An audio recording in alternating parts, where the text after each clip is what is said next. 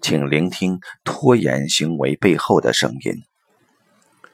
我的一个来访者，他有严重的拖延习惯，尤其在工作上拖延的一塌糊涂，没有完成的工作已累积成山。虽然公司老总很包容他，但他自己极度内疚。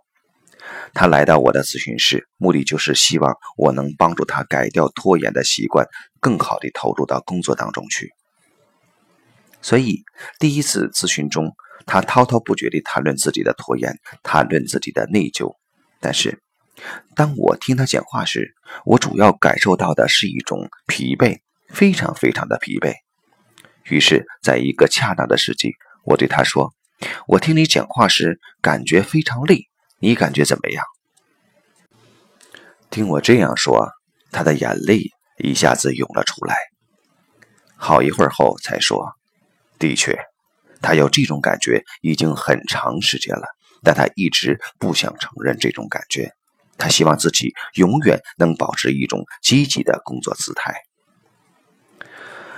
按照吉利根老师的说法。这位来访者希望自己永远能保持一种积极的工作姿态，是头脑层面的意识；而累是身体层面的意识。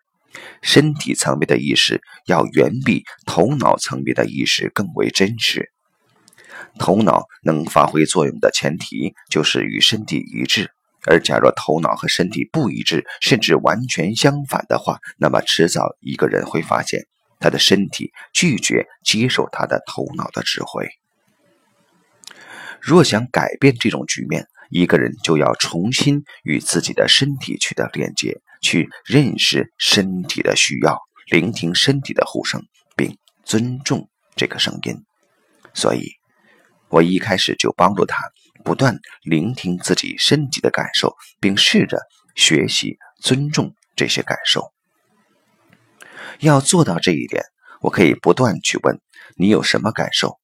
但假如心理医生只是将这句话当成一个原则去问，那么来访者势必很容易感觉到厌烦。要最大效果地发挥这句问话的效用，心理医生先要做到和自己的身体有一个很好的连接，对自己的身体感觉有很好的觉察。通过这种觉察，才能捕捉到来访者正在发生的一些事情。有时候能捕捉到细节，有时候只是一些模糊的判断。